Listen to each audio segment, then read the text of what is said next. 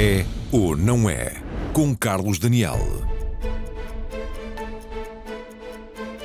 Boa noite e bem-vindos. O tom do Presidente da República no aniversário do 25 de Abril foi de reconciliação entre os portugueses e dos portugueses com a sua história recente. É um bom ponto de partida para refletir sobre a qualidade da democracia que começou a ser construída há 47 anos em Portugal. Vamos fazê-lo hoje, aqui, no contexto de uma pandemia também que nos limitou os movimentos e num tempo em que os casos de justiça, em particular o processo marquês, colocaram também em debate os alicerces do regime. Isto para lá da conjuntura, fará sentido também analisar se os populismos crescentes em vários pontos do mundo não colocam também em causa as democracias e a liberdade. Comigo estão hoje, e como é hábito, vários convidados que recebo com particular agrado. Desde logo, Manuel Alegre, boa noite e bem-vindo.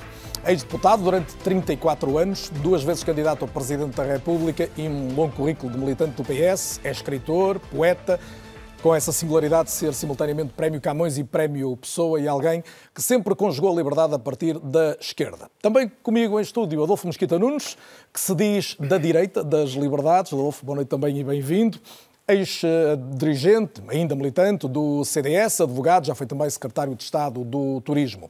E conta igualmente com o contributo da Anabela Mota Ribeiro, jornalista, essencialmente uma entrevistadora, ao longo de muitos anos, das maiores figuras da política, da cultura portuguesa, e que acaba de protagonizar a série Filhos da Madrugada, uma série de entrevistas aqui na RTP, a 25 personalidades nascidas depois do 25 de Abril. Ainda em estúdio, Filipe Raimundo, professora de Ciência Política no ISCTE, também investigadora no ICS, Instituto de Ciências Sociais, e Inês Ferreira Leite, boa noite também às duas, bem-vindas, professora de Direito, no caso da Inês, na Faculdade de Direito de Lisboa, à distância, mas em permanência connosco ainda a presença de Júlio Machado Vaz, médico, psiquiatra, sexólogo, professor e também há muitos anos um destacado comunicador, nesta altura diariamente e já há algum tempo com o Amoré ao lado da Inês Menezes na, vou dizer assim, nossa Antena 1. Boa noite, Júlio, também, bem-vindo a este programa. É um programa que está igualmente a ser acompanhado em direto por alunos de jornalismo da Universidade do Minho e acadaremos vós também ao longo deste debate. Boa noite a todos mais uma vez. Manuel Alegre, bem-vindo. Como disse, o país, se quiser o regime, mas o país ainda precisa de palavras de reconciliação como as que foram ditas e tão elogiadas pelo Presidente da República há dois dias. É um, é um grande discurso. O melhor discurso que ele fez no 25, talvez o melhor discurso da vida dele. Um discurso muito genuíno, porque ele foi à sua própria vida e talvez mesmo a alguns problemas pessoais para resolver o problema dos contrários, para estabelecer o elo de ligação entre os contrários, entre as diferentes partes da nossa história e entre aquilo que poderia dividir, dividir os portugueses. E fazer a ponte para uh, a reconciliação. E, além disso, também é um discurso de grande pedagogia sobre a história, uh, criticando, por um lado, uma visão acrítica da história, mas por outro lado o hipercriticismo, não é? Eh, porque nós não podemos eh, olhar para a história à luz dos valores de hoje. De hoje. Porque se, se fôssemos a fazê-lo segundo algumas correntes de pensamento que estão aí na moda, eh, tínhamos que negar toda a nossa própria história e todo o nosso passado, o que é perfeitamente absurdo. Portanto, mesmo nesse sentido, a maneira como falou da guerra, das duas guerras, das duas partes da guerra, da portuguesa, dos que fizeram 25 de Abril, que estiveram lá e fizeram a guerra. Aliás, eu também lá estive, que fique claro, eu também lá estive. E, e dos outros que se bateram de, pela, sua, pela sua independência. Uh, fazendo, portanto, essa convergência histórica entre aqueles que lutavam pela sua identidade, pela sua independência e aqueles que fizeram uma revolução para restituir a liberdade aos portugueses. E não esquecendo também os lutaram contra a ditadura, não esquecendo uh, a resistência de muitos anos. Daí a quase unanimidade com que foi aplaudido no, no, no Parlamento. Mas a minha pergunta leva-me a esta questão também. Lembro-me do ano passado, e o Manuel Alegre assinou como primeiro proponente uma petição em defesa da, da, celebração do 25 de Abril no Parlamento, e isso foi muito controverso. Este ano tivemos a circunstância também polémica do desfile na Avenida da Liberdade. Uma celebração com pouca gente. Com pouca gente. Com pouca gente. Quem podia estar e quem não podia no desfile. Não. Ou seja, se o discurso de Marcelo faz uma certa pedagogia, como acaba de elogiar, o país ainda tem fraturas visíveis a este nível, feridas por sarar? Eu, eu, aliás, penso que fui das primeiras pessoas que falou, falei ao, ao jornal ao Observador, dizendo que não estava de acordo com essa discriminação, porque o 25 de Abril não tem donos. Nem mesmo aqueles que fizeram o 25 de Abril são donos do 25 de Abril. Essa é a grandeza do 25 de Abril, não é propriedade de ninguém. E, portanto, não há lugar a, a discriminações. E eu pronunciei-me contra essa tentativa de discriminação e tenho pena que a Iniciativa Liberal depois não tenha lá ido mesmo à, à mesma à, manifestação. Mesmo à, à Avenida da, da Liberdade. Da Liberdade. Que há muitas Responsabiliza maneiras... particularmente alguém por isso, por essa tentativa? Não, não responsabilizo, quer dizer, o 25 de Abril foi há muitos anos, não é? E há várias maneiras de olhar o 25 de Abril, há vários, eh, não só do ponto de vista político, como do ponto de vista afetivo, não é? É muito diferente a maneira como eu olho o 25 de Abril, que estive na guerra, estive na cadeia, estive no exílio, etc. E vivi mais de metade, quase metade da minha vida eh, em ditadura, e pessoas que já nasceram muito depois do, do, 20, do 25 de Abril. Aliás, o 25 de Abril, o legado do 25 de Abril é a liberdade. É a liberdade, é o sistema democrático, pluralista e pluripartidário, além do Estado Social. Mas o grande legado é a liberdade. Foi para isso que se fez o 25 de Abril. O 25 de Abril não é uma, uma ideologia. A riqueza do 25 de Abril é que fundou a democracia e abriu um caminho. Esse caminho tem um futuro indeterminado. Porque na, na democracia são possíveis muitos caminhos e o futuro é, é indeterminado. É isso que faz uh, a riqueza da, da democracia. Portanto, Há um, há um, há um livro da Lídia Jorge que eu estou a reler, tenho que fazer um diálogo com ela, Os Memoráveis, em que ela diz uma frase muito interessante, que é a, alegria de uma, a grande alegria de uma revolução anuncia uma grande tristeza. Isto é um bocado verdade, por várias razões. Em primeiro lugar, porque aqueles dias que se vivem, aqueles dias de júbilo e de euforia, são irrepetíveis. Irrepetíveis. Mesmo que tudo corra muito bem, não volta a haver festa como como aquela, que é uma libertação do próprio, do próprio ser. Depois, porque para, para, para muitos, ou para quase todos, eh, uma revolução fica sempre muito aquém eh, daquilo que se pretendia e para outros vai além também daquilo que eles de, desejavam. E porque uma revolução, como aliás assinalou o Presidente, eh, há sempre várias, várias revoluções, mas o 25 de Abril não, não é nem a Revolução Socialista, nem a Revolução Comunista, é uma revolução democrática, é uma revolução democrática. É esse, o seu objetivo é o que está no programa do, do MFA. E, nesse sentido, é uma revolução vitoriosa, porque eu estou sempre a ouvir falar do cumprir Abril. Bem, é um espírito de Abril, o um espírito da liberdade, uma dimensão ética, de justiça. No essencial está cumprido? No que respeita à instauração de um, de um regime, regime democrático. democrático pluralista, está cumprido. E a descolonização, evidentemente, o desenvolvimento, há muitas vias para o desenvolvimento, como há muitas interpretações do que deve ser ou não deve ser. E vamos ser, voltar a isso seguramente, como se desenvolveu. Uh, Mas tudo é, tudo é imperfeito. E neste, tudo está sempre por cumprir, como disse o Presidente também, e eu estou de acordo, e, mas só nesse sentido. Não no sentido de ter sido uma revolução derrotada. Adolfo Mosquita Nunes, o Presidente teve o tom certo eh, por eh, ser preciso conciliar um país que 47 anos depois ainda tem aqui umas feridas abertas da guerra colonial, obviamente do, do regime anterior e do próprio período pós-revolucionário? Boa noite. Boa noite e bem-vindo. E, por mim já teria tido há mais tempo. Nós, de facto, vivemos tempos em que, um pouco por toda a Europa, uh, o panorama político está a começar a ser desenhado, uh, definindo fronteiras morais entre os lados da sociedade, não é? E são os políticos e os partidos políticos, os populismos, de esquerda e de direita, que trazem esta divisão entre bons e maus, entre vítimas e, e, e carrascos. É? E é uma permanente. Eh, eh, chega ao debate político uma permanente agenda de todos os lados, portanto, não há inocentes aqui da esquerda à direita, que procuram traçar uma fronteira moral para depois criar uma superioridade moral de um sobre o outro. E é por isso que os tempos que nós hoje vivemos são tempos de identitarismo, de polarização, de segregação, do discurso do ódio, um, do politicamente correto e do politicamente incorreto, portanto, duas tentativas de criação de uma, de uma narrativa homogénea que toda a gente tem que pensar de uma determinada maneira, uh, e por isso é cada vez mais difícil hoje uh, defender o pacto, defender o acordo, a moderação, a possibilidade de várias em ideias Portugal isso também é flagrantemente verdade em Portugal? Estamos no caso, eh, o debate que se lançou sobre se um partido político, que ainda para mais eh, se diz liberal, poder descer a avenida na manifestação do 25 de Abril e de se vir dizer e justificar, gente credível, dizer que não podia, que o 25 de Abril não, não, não tinha sido feito para que, outra, para que aquelas pessoas ali desfilassem, mostra bem como também em Portugal esse debate se está a fazer, essa, essa fronteira moral permanente. Repare, e há, uma, há um certo setor da esquerda que quer ser dona do, do 25 de Abril? Bem, é, este, este género de, de, de, divisões de fronteiras morais há à esquerda e à direita. No caso do 25 de Abril, há seguramente. Não é? Eu li uh, que o 25 de Abril não tinha sido feito para isto e, portanto, eu estou inteiramente de acordo com Manuel Leque no sentido em que é evidente que há autores materiais da Revolução, mas a Revolução só, uh, só é vencedora, só se perpetua, só se legitima por causa dos milhões que a ela aderiram. E os milhões que a ela aderiram são milhões de motivações e de aspirações completamente diferentes.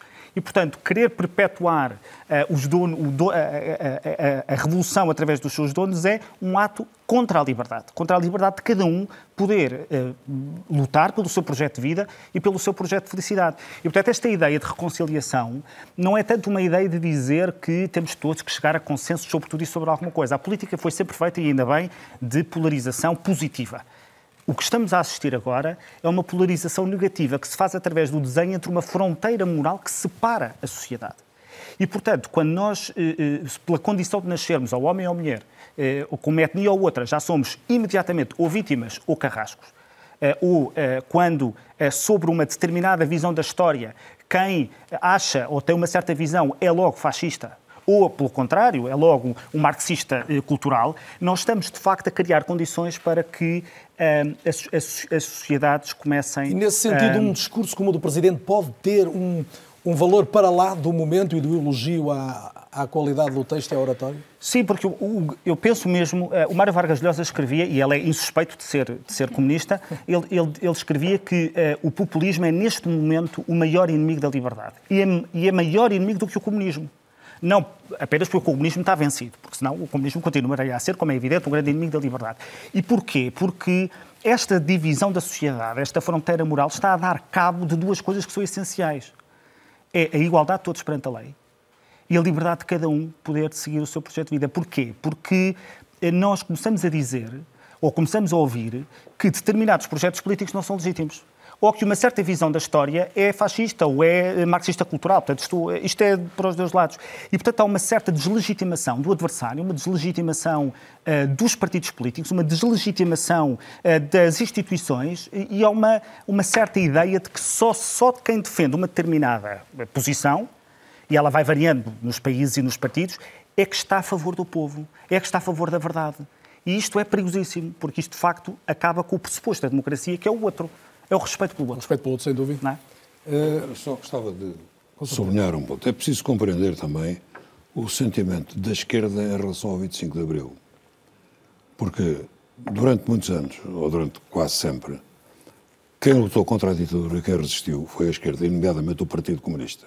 Foi o partido uh, que mais sofreu, que mais se bateu, e, e de uma maneira heroica, travando um combate desigual. E os socialistas, católicos progressistas, também monárquicos, mas foi, foi a esquerda. Portanto, isso levou, por vezes, a certa confusão, que, que pela luta que tinham travado, por aquilo que tinham sofrido, tinham mais direitos ao, ao 25 de Abril. Esse sentimento é perceptível, mas não pode ser transformado em teoria política e muito menos em prática. E quando já estamos política. a pouco menos de um ano de termos mais tempo de democracia que de ditadura, que aliás foi algo muito lembrado esta semana. Anabela, estava a ouvir o, o Adolfo Mosquita Nunes e a pensar até que ponto nos teus convidados dos Filhos da Madrugada, em que entrevistaste gente, eu, eu, eu lembrava há pouco, que nasceu depois do 25 de Abril, nós nascemos ligeiramente antes do, do 25 de Abril, éramos crianças, uh, se sentiste esta tendência para alguma moderação, para alguém que quer encontrar um espaço de diálogo, ou pelo contrário, a polarização de que tanto se fala acabou por estar algumas vezes nas conversas? Uh, eu procurei que os 25 formassem um, um mosaico que, que, que fossem uh, uh, testemunhos uh, de um Portugal muito heterogéneo. justamente não me interessava que a voz fosse uníssona. A diferença e o espaço para a diferença era aquilo que eu mais do que tudo procurava e por isso eu dediquei algum tempo à composição destes 25. Um, e depois de ter uh, feito os 25 programas e, e, e, andando a ruminar sobre o muito que foi dito e há ali muita coisa sobre que pensar, eu dou-me conta de que os discursos são uh, muito diferentes, consoante ouvimos uma pessoa da década de 70 ou 80 uh, ou mesmo 90. Nós estamos a ver estas imagens que são Icónicas da, da, Revolução. Icónicas e para as pessoas da nossa geração são uh, um vislumbre de alegria e de qualquer coisa que nós não presenciamos, mas de que beneficiamos. E isto, durante muito tempo para nós, era uma certeza inabalável. E é muito extraordinário perceber que, para pessoas que nasceram muito mais tarde, uh, e mesmo para nós, nos últimos anos, uh, isto que parecia uma, uma certeza uh, começou a estar abalado e a consciência política uh, foi uh, ocupando mais e mais espaço junto das pessoas, eu direi nos últimos 10 anos, talvez. penso que desde. Ou seja, uma perspectiva mais crítica do que foi o nosso percurso político enquanto sociedade recente? Não, uma, uma noção de que é preciso ser mais eu não sinto tanto isso. Eu sinto que, que é preciso ter um, um empenhamento, uh, uma atenção política, uh, uma atenção muito mais aguda sobre aquilo que estamos a viver, uh, porque, porque tudo está em perigo. E isso, isso, isso eu senti. há algumas constantes nestes 25, quer tenham nascido na década de 70, ou 80 ou 90. eu diria que a principal é a noção de que podem escolher. Podem escolher a vida que querem ter. E isto traduz-se em coisas como uh, uma cientista, Joana Cabral, nascida nos anos 80, disse: Eu escolhi não casar com o meu namorado, pai dos meus filhos. Não há muitos anos os meus filhos seriam ilegítimos. Isto é uma concretização disto que eu estou a dizer, desta possibilidade de escolha, não é? Um, a, outra, a outra coisa que ficou muito, muito patente nestes 25 foi como a criação do Estado Social, a, a diminuição da extrema desigualdade. Um, deu a muitos a possibilidade de contrariar um, um destino social uh, uh, tremendo e, e, e, proporcionou uma, uma porosidade social que ainda é muito diminuta, mas que mesmo assim já se verifica. E dito isto, trago o caso do Vítor Cardoso, que é professor catedrático do, do técnico, nasceu em 75, é um de sete irmãos. O pai é trolha, foi trolha a vida toda, a mãe trabalhou no campo e ele, aos 45 anos, é professor catedrático de Física no técnico. E todos os irmãos são licenciados. O elevador social pode são... estar avariado, mas já funcionou alguma vez? Não, não? É? funcionou, fu funcionou incrivelmente. Eu, eu, eu costumo dizer, uh, eu que sou, eu eu que já não entraria no programa num, num, sentido estrito, porque nasci em 71, mas cresci em democracia, uh, sou filha deste Estado Social. Uh, a minha avó era analfabeta, eu sou doutoranda. E isto fez-se em duas gerações. Já vamos isto perceber se está mais coisa. difícil ou mais fácil fazer um tipo de percurso como esse que acabas de, de citar. Junto à conversa, o Júlio Machado Vaz, já o disse, acompanha-nos à distância, mas em permanência. O Júlio, bem-vindo. Hum, Júlio Machado Vaz, não, não preciso de o reapresentar, médico psiquiatra é, é, a profissão, mas o Júlio há muito uma, uma visita da casa de, dos portugueses. Hum, eu não sei se estou aqui a abusar da sua especialidade profissional, mas o que o Presidente da República fez, e retomando a questão inicial, também foi colocar um bocadinho o país no divã, ou seja, tentar que nós superássemos ali uns quantos traumas? Eu sou psiquiatra, não sou psicanalista. É preciso respeito, porque o divã não está ao alcance de todos, em termos de prática. Mas eu retive as suas primeiras palavras eh, quanto à reconciliação. E a minha profissão é, acima de tudo, não exclusivamente, mas é, acima de tudo, escutar. E nós temos de ter a noção que houve e continua a haver na sociedade portuguesa, por vezes rumorejante, outras vezes ainda em voz alta, fissuras que eh, se fizeram sentir imediatamente a seguir ao 25 de Abril. Nós não podemos esquecer que houve centenas de milhares de portugueses que voltaram, para mim, das ex-colónias, para outras pessoas do ultramar e que foram um prodígio ao mesmo tempo de solidariedade para um país da nossa dimensão, mas que a minha profissão não me permite negar. Muitos deles tiveram uma sensação de não só terem sido traídos, e pouco interessa que, no nosso ponto de vista, isso tenha acontecido ou não, as pessoas funcionam de acordo com as suas verdades internas, e muitos deles tiveram a sensação de serem portugueses de segunda. Isto para não acrescentar a profunda nostalgia de eh, lugares, de pessoas, etc., tinham sido abandonadas e constituíam o seu verdadeiro lar, a sua verdadeira pátria.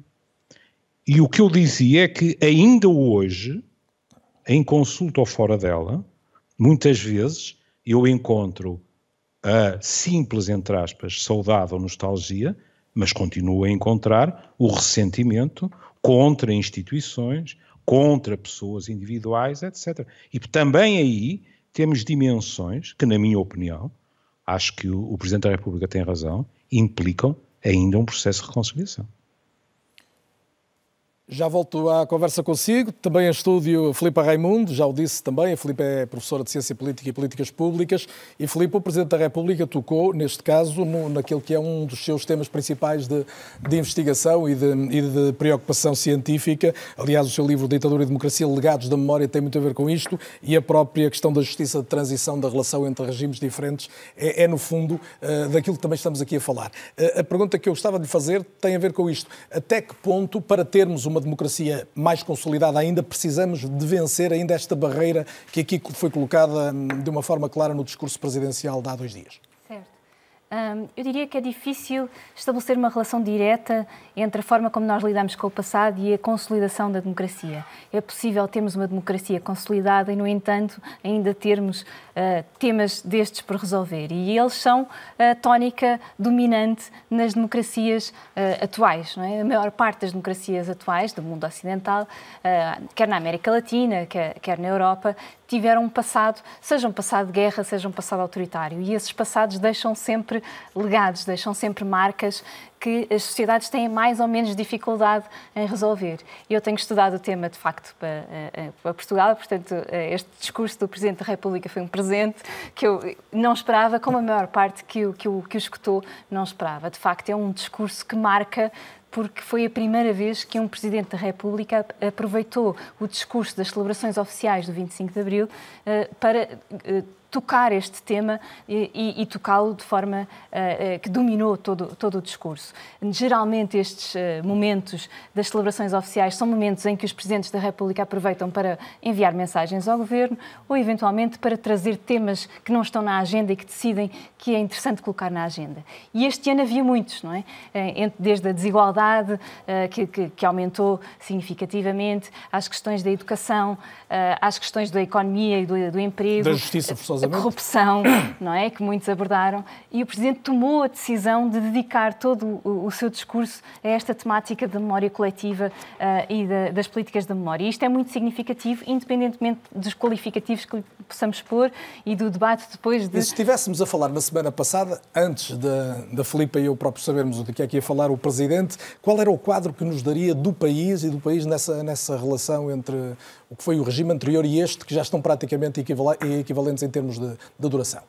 Exato. Eu, eu, iria dizer é que, precisamente, se, olhar, se, se analisarmos o discurso do Presidente, vamos ver que o que está ausente do discurso é precisamente esse período, o período autoritário. Não é?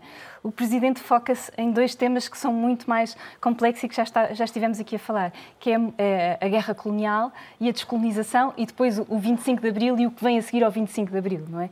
Eh, curiosamente e de forma interessante, o que fica de fora é precisamente o passado autoritário, porque ele não gera uh, grande controvérsia na sociedade portuguesa. E é, é interessante uh, verificar que uh, da esquerda à direita e agora uh, referindo concretamente o líder do Partido Chega, que é o, do, o, partido mais à direita que nós temos neste momento com representação parlamentar, uh, não hesita em afirmar que, se fosse presidente, celebraria o 25 de Abril exatamente da mesma forma como, como tem sido celebrado, acrescentando-lhe depois 20, a, a, a comemoração do 25 de Novembro.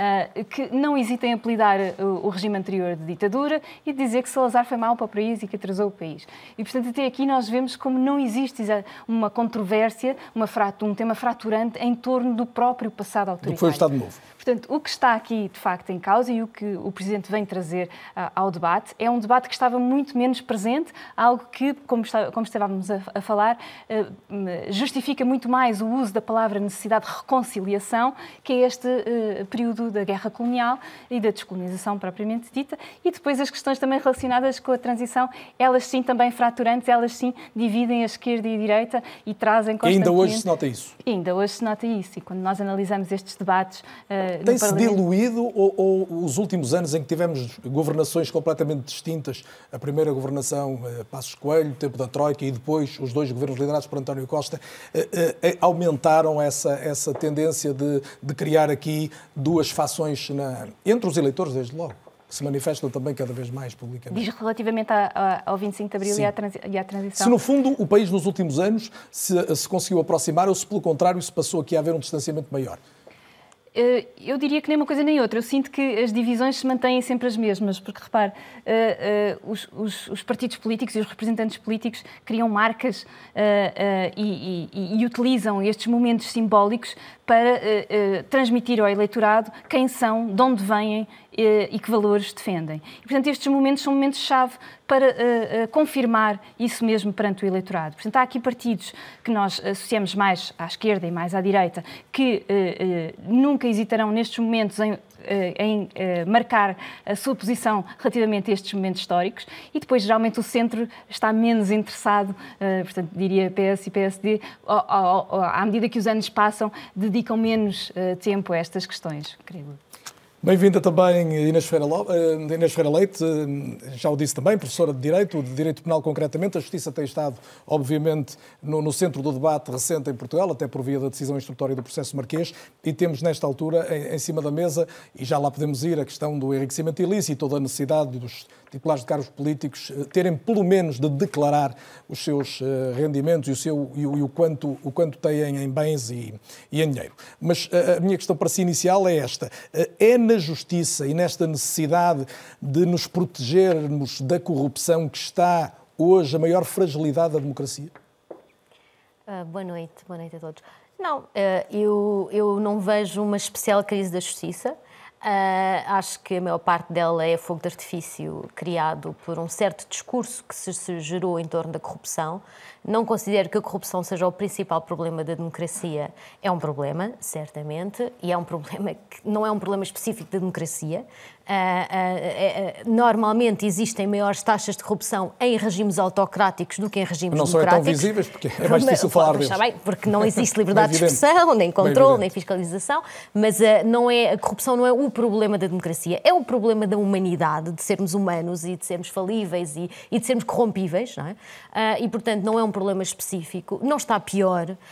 todos os índices demonstram que, pelo que se parece e pelo que se consegue perceber, estamos melhor. E, portanto, acho que há aqui um grande desfazamento entre a realidade da corrupção e da justiça e o discurso público em torno da justiça Mas e da corrupção. Mas também é difícil que assim não seja quando temos um primeiro-ministro como protagonista principal Bom, de um grave caso de justiça, é um o maior problema. banqueiro de, do país nos últimos, Sim, mas, últimas eh, décadas. Mas vamos lá ver. Um dos maiores gestores pergunto, do país e mais celebrado. Éramos inocentes no sentido em que achávamos que a corrupção uh, trabalhava onde?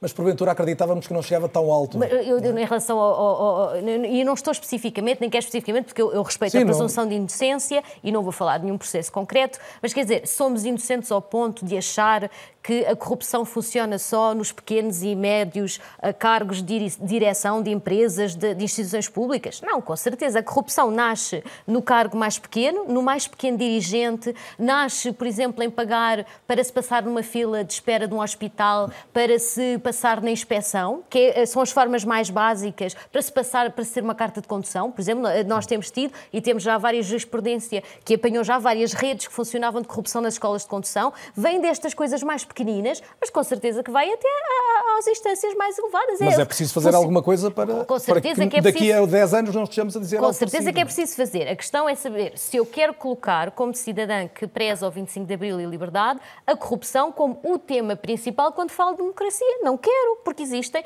muitos outros assuntos, porque não é um flagelo tremendo, que as pessoas gostam tanto desta palavra, que é um absurdo, eh, e porque existem outros problemas mais prementes. Neste momento, por exemplo, preocupa muito mais como cidadã que preza a liberdade os populismos, e nós, pela primeira vez, temos um partido uh, que a, a, a Filipe estava a dizer que é um partido que supostamente se enquadra nos trâmites da democracia. Eu discordo. Uh, eu penso, há uma música de Sérgio Godinho muito engraçada que é que se diz assim, não é? O fascismo é uma minhoca que se infiltra da maçã. Às vezes vem com botas cardadas, outras vezes vem com pezinhos de lã.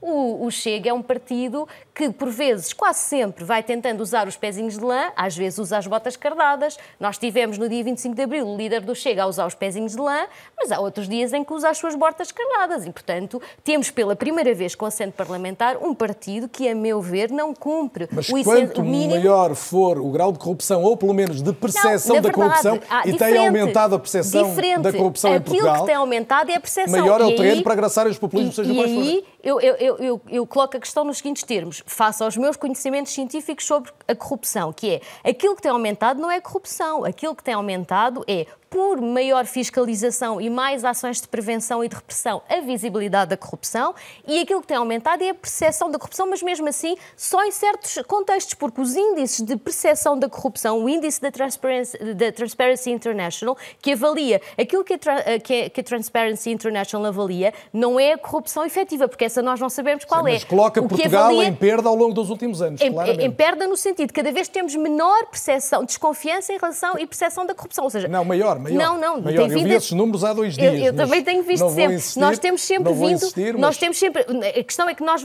nós temos vindo sempre a diminuir no ranking, nos índices de confiança, no que diz respeito à nossa autoperceção das pessoas que são escolhidas para avaliar, face aos nossos índices de corrupção. Não estamos a crescer, estamos a descer. E aquilo que tem aumentado é, de facto, o facto da comunicação social ter decidido colocar obviamente há um processo mais mediático, como é normal, não, mas fazer? colocar esta questão, como não? Porque há muitos outros problemas e porque a corrupção não é o primeiro e último problema mas é um do país. Que mina a democracia, mas eu obviamente... Dizer, não, todos teria, minam. Teria Se não tivermos escola pública, também não temos democracia. Já vou ouvir, prometo, Filipe, diga, diga, diga. aqui o ponto que ficou aparentemente mal, mal uh, Sim, percebido do que eu estava a dizer há pouco. Eu estava-me a referir à falta de controvérsia em relação ao Estado Novo, regime autoritário uh, pré-25 de Abril.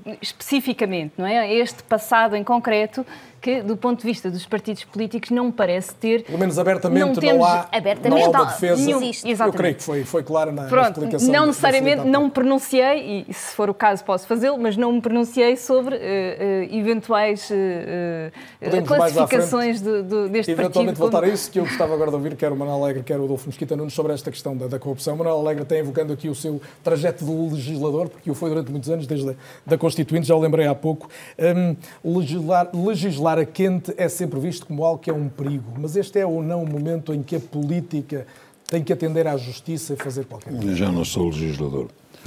Agora. Já há alguns anos, é verdade. Estou de acordo com, com o que disse no essencial. Mas a, eh, a, corrupção é um problema das democracias. Das democracias. E como há outro problema, que houve um tempo em que as democracias eram derrubadas por golpe de Estado com, com tanques na rua. Hoje são derrubadas eh, são, há um processo de desconstrução, desconstrução da democracia. Isso foi atenuado com a vitória do Joe Biden, porque se o Trump tivesse, ganhado, tivesse vencido as eleições, teríamos um grande, um grande problema. A corrupção, naturalmente, que é um, que é um problema, é, mas não é a corrupção só dos políticos ou só de um político. É uma corrupção, nos termos em que eu disse, mas também há quem queira aproveitar o combate à corrupção para fazer o processo do regime democrático. Isso é, isso é muito claro também. Quem é que quer fazer isso? Uh, meu caro, olha, há um populismo inorgânico, está nas redes sociais, eu diria mesmo um fascismo inorgânico, que está nas redes sociais, e, e está também em determinadas instituições. Está também em determinadas instituições. Eh, não estou a falar da comunicação social. Social tradicional. Não, que é, que é tradicional. Portanto, é um problema, eu acho. Eu, no fundamental, se é, se é esse o problema, eu estou. Não me repugna aquela a proposta aquela da Associação Sindical dos Juízes. Pode, pode ser uh, trabalhada, pode ser, mas como princípio não, não parece mal. Estarei, estarei em desacordo com qualquer solução que ponha em causa uh, a presunção de inocência, porque isso é inconstitucional. Já foi chumbado duas vezes no Tribunal Constitucional, seria chumbado outra vez e seria um atentado à democracia. Não vale tudo.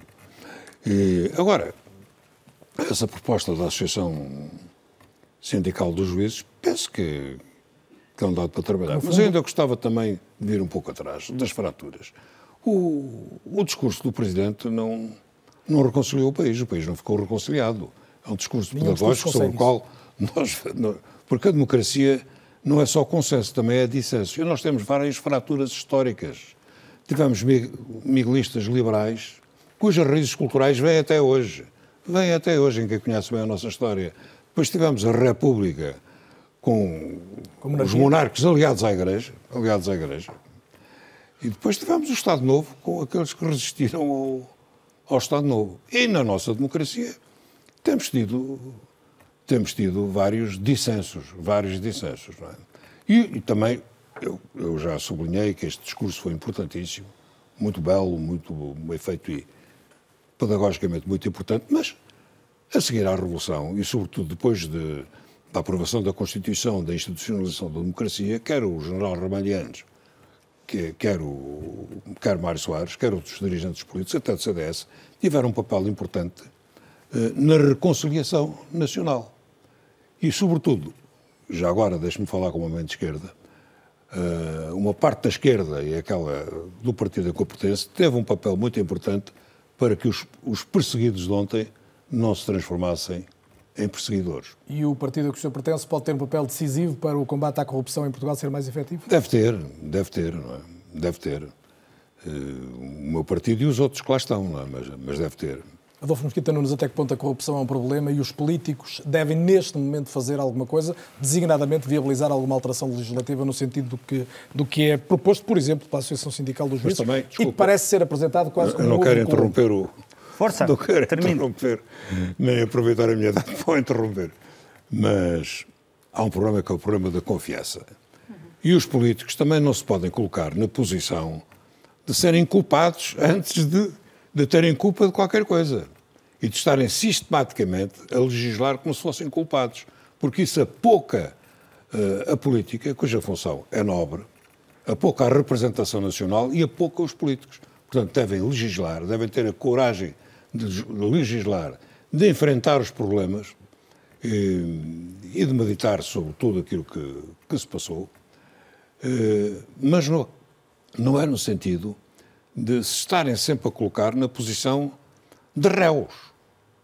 Eu não me sinto réu de coisa nenhuma, lutei toda a minha vida pela liberdade e pela democracia, fui deputado durante muito tempo, posso ter cometido erros, não me sinto réu Adolfo Coutinho Nunes Moral Alegre toca aqui em algumas das questões frente. mais melindrosas, né? a ideia de uma suspeição generalizada lançada sobre a classe política, a questão de legislar em cima de um processo que é, obviamente, um processo muito controverso e muito atual, e depois, até que ponto é possível encontrar o tal meio termo uhum. que permita que se faça alguma coisa para que tudo não fique na mesma. Não é? é evidente que a corrupção é um problema grave, é um problema gravíssimo. E é um problema que é tipicamente explorado pelos partidos populistas, porque ela aproveita aquela dicotomia entre o povo cheio de virtudes e a casta política que vive uh, a oprimir o povo, não é? Portanto, a expressão casta que o Pablo Iglesias em Espanha gosta, gosta muito de utilizar.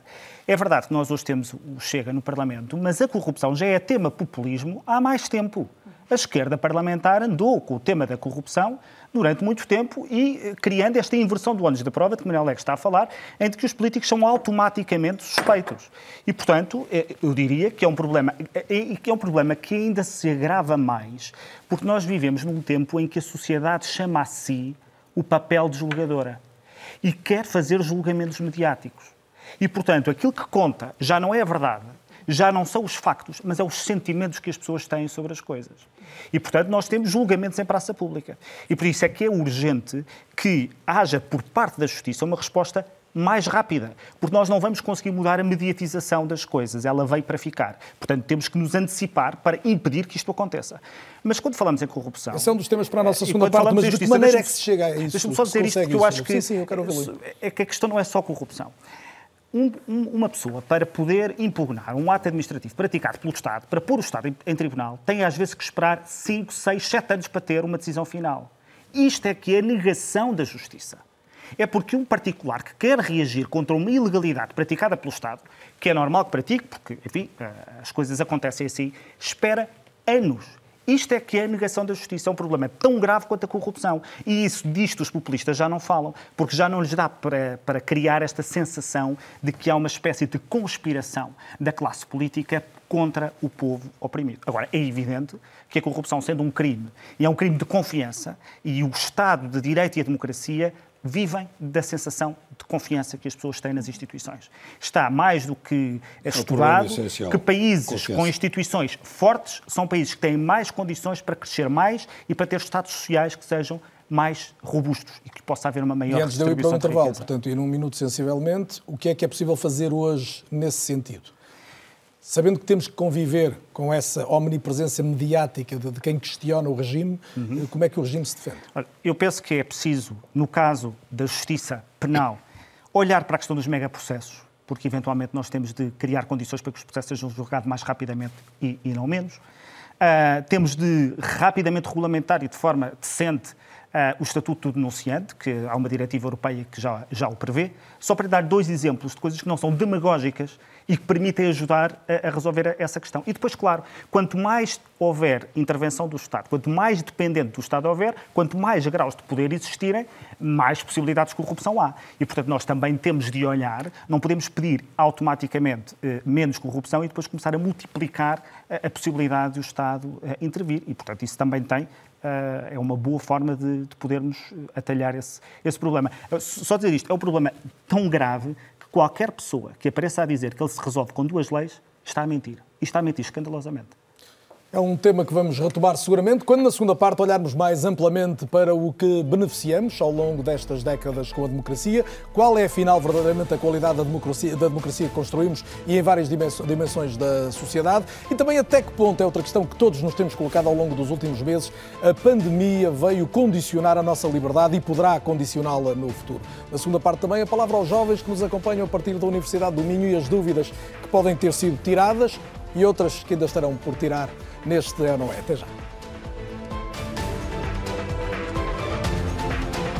É ou não é sempre o grande debate às terças à noite, em direto no principal canal da televisão pública portuguesa. Hoje discutimos a liberdade, dois dias depois do 25 de Abril, a qualidade da democracia, coincidentemente no dia em que o Presidente da República fez saber que está para terminar o estado de emergência, que vale a pena lembrar, é já o 15º estado de emergência, uma realidade que muitos também nunca tinham vivido, o que representou também, vale a pena lembrar, é um outro número simbólico, 218 dias, quando terminar o prazo deste último estado de emergência em que vivemos eh, confinados. É uma realidade nova para todos, mais velhos, mais novos, mas que seguramente não esperavam muitos dos universitários que seguem este programa, alguns deles em direto direto com a companhia do repórter Emanuel Boavista, na Universidade do Minho, em Braga.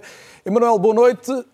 Tão sinteticamente quanto possível, que é o que se pede sempre na televisão, que sensações do que foi ouvido, que opiniões e, sobretudo, que pistas para o que os mais novos, os que já nasceram neste século, gostavam de ouvir sobre a qualidade da democracia em Portugal.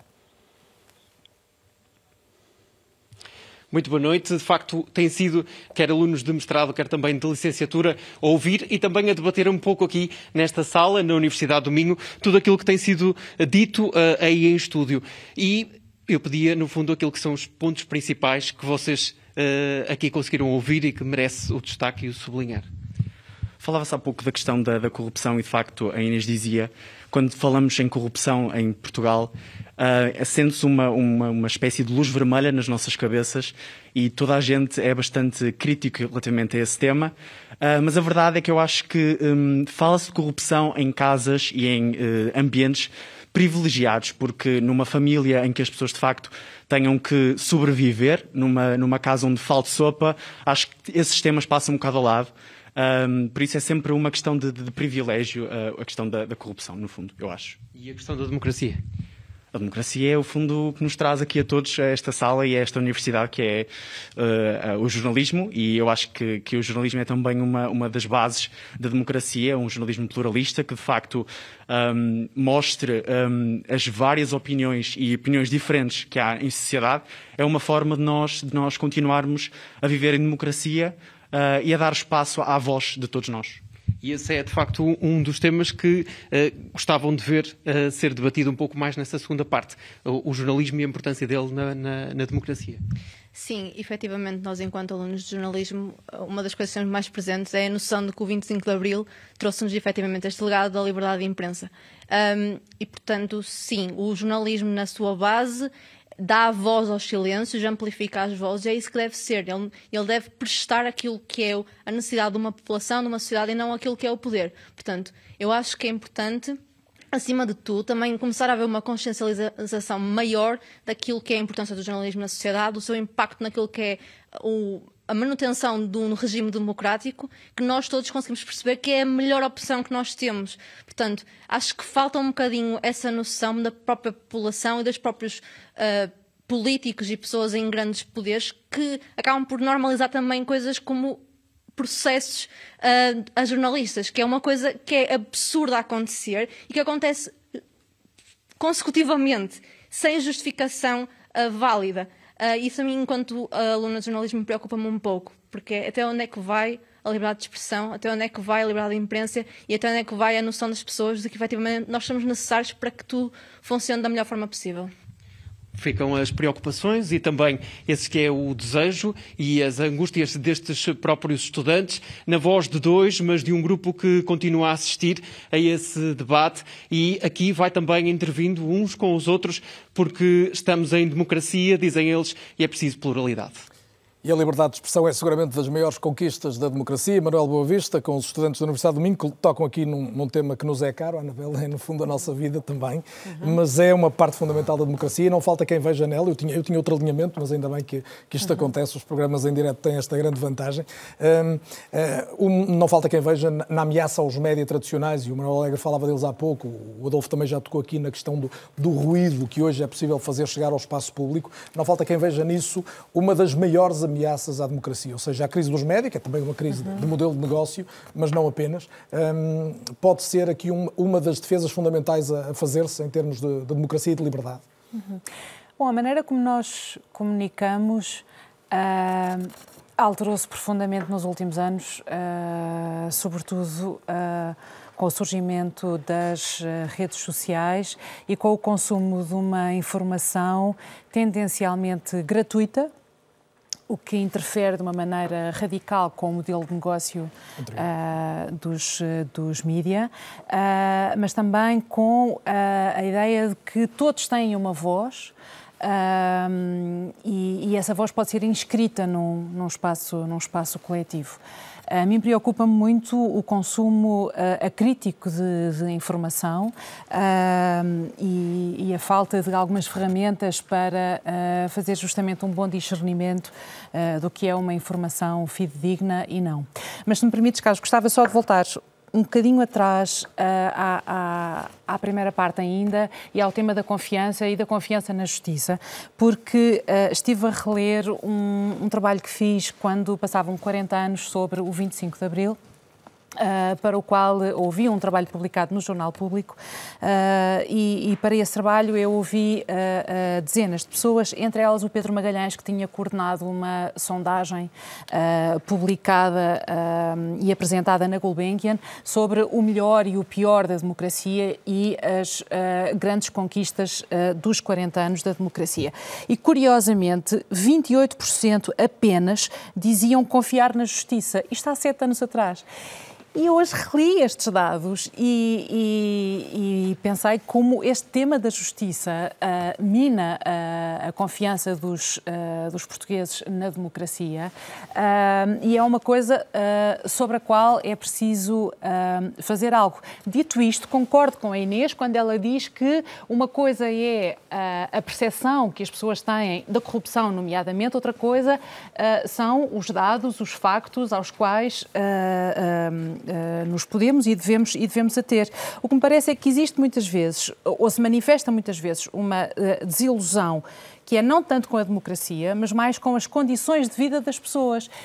E as duas tendem a confundir-se e a exprimir-se desta maneira confusa, mas uh, uh, nós não usamos ainda a palavra pobreza e desigualdade. E parece que essa é uma das uh, uh, raízes para nós compreendermos quer a emergência dos a emergência, a afirmação dos populismos, quer esta uh, por muito que o país fosse bastante mais miserável antes de 64, certeza, não podemos certeza. esquecer que 20% da população vive na pobreza ou numa situação às com vezes de pobreza até extrema. Com certeza. E eu, eu, eu acho, eu que sou uma otimista, começo sempre por dizer 24% da população em 1974 era analfabeta.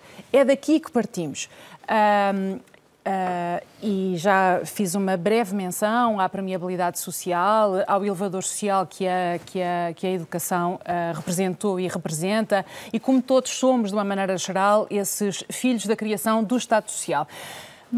Mas Portugal continua a ser um país muito pobre e, com a crise pandémica, o problema da desigualdade acentuou-se. E enquanto nós estivemos apenas a falar da corrupção, apenas de problemas que estão a ocupar os mídia e as parangonas, não estamos a falar de qualquer coisa que é o substrato de tudo isto.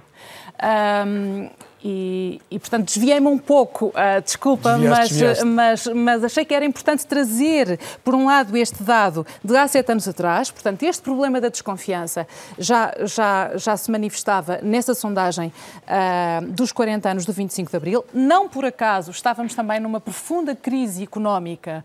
Os contextos não explicam tudo, mas são importantes também para nós compreendermos uh, este sentimento que as pessoas exprimem nas sondagens, nomeadamente, mas depois também de uma maneira maneira decisiva nas, nas eleições. E por isso eu acho que é, é, é, é importante percebermos o que é que está mesmo no substrato, independentemente daquilo que, que, que, aparece nas parangonas. E dito isto, e com isto me calo, desculpe, eu fiquei muito, muito impressionada com uh, este título do Expresso. Uh, apenas 10% das pessoas confiam plenamente da, da democracia.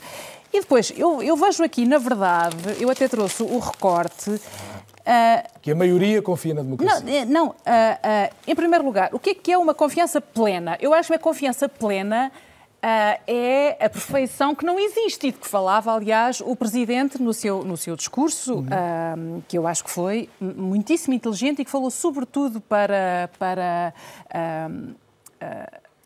os extremos. Acho que foi sobretudo isso. Mas quando nós vemos aqui diz... Concluindo, acha Anabela, para eu avançar? Acha que Portugal é uma democracia em pleno 10%. E apesar de ter pequenos defeitos, estamos nos pequenos defeitos, nem sequer estamos nos grandes, 57%. E, portanto, parece-me um pouco uh, uh, exorbitante fazer uma parangona a dizer 10% das, uh, dos portugueses confiam na democracia, nós ficamos todos numa enorme aflição, mas depois vamos ver, calma, calma, não é assim. E depois é sempre nas letras pequeninas e a maior parte das pessoas só lê os títulos. E essa é uma responsabilidade que é da própria comunicação social. Não, é, porque sou, e, e, sobre esse assunto que a Anabela, no fundo, acabou por fugir. Uh, obviamente que as redes sociais são um problema tremendo que nós não tínhamos imaginado e que de repente nos caiu um bocadinho em cima e nós não tivemos essa capacidade de antecipação. Mas os mídias, e, e, obviamente que as redes sociais e, a, e, o consumo gratuito de comunicação, que é um problema sério também, uh, uh, implicava sempre que os mídias tivessem que mudar de alguma forma. Uhum.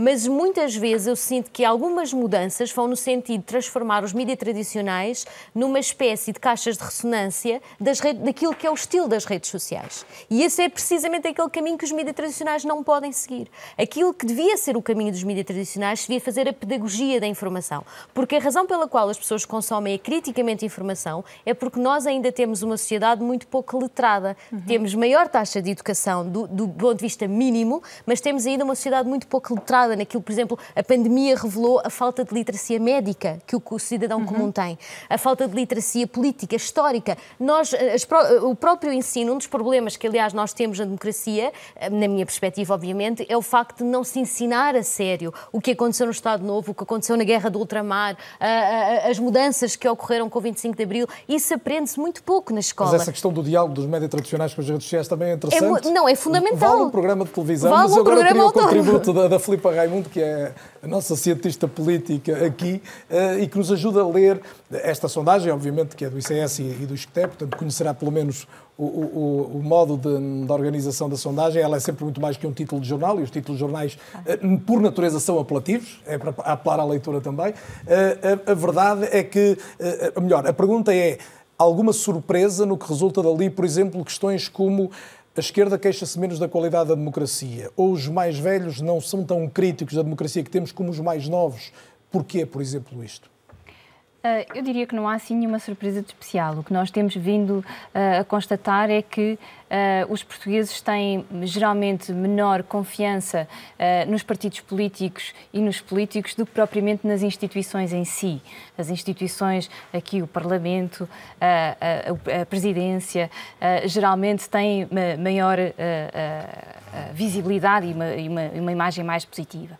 E a, e a, sondagem que a Anabela falava ainda há pouco, é uma, e, e, e que referia até o contexto, é de facto uma sondagem feita em 2014 num contexto de crise eh, em que eh, os níveis de confiança foram abaixo no geral. E não só em Portugal, mas também eh, nos países afetados pela crise, notou-se uma quebra da confiança nas instituições e também na União Europeia, que depois foram recuperadas. Portanto, há aqui também, é preciso salientar que muitos deles também são retratos de, de, de momentos, não é? E, portanto, a conjuntura em que estes dados são, são uhum. recolhidos são, são relevantes. E apesar do tempo voar, Manuel Alegre, não resisto.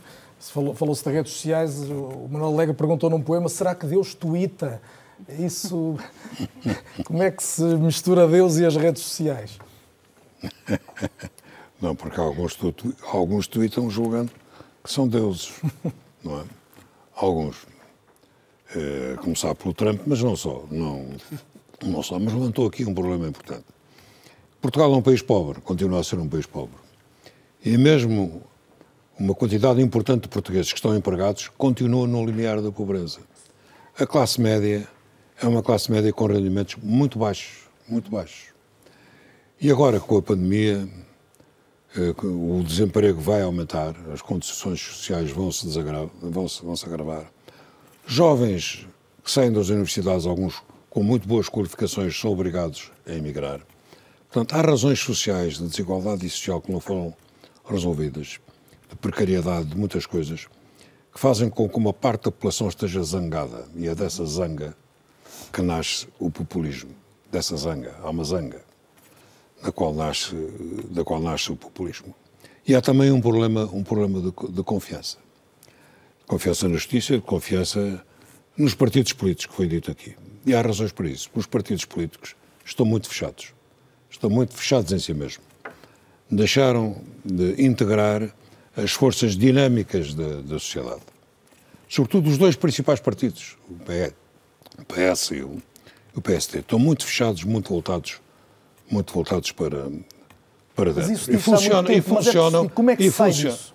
Bem, eu acho que isso, se calhar, tem que passar por uma reforma do, do sistema eleitoral, que eles não vão deixar fazer. Não, não, não, nem um nem outro vão deixar fazer. Vai ser muito difícil mas se calhar tinha que haver uma reforma do sistema eleitoral, um sistema misto, com um círculo nacional e, e outro com círculos uh, criminais. Porque uh, foi-se degradando a qualidade, a qualidade do pessoal político. Eu lembro de dizer isso, mas foi, foi, foi, foi diminuindo. Eu lembro-me do que era a Assembleia Constituinte, foram aqueles primeiros anos, as pessoas que lá estavam e tal, e do que é hoje.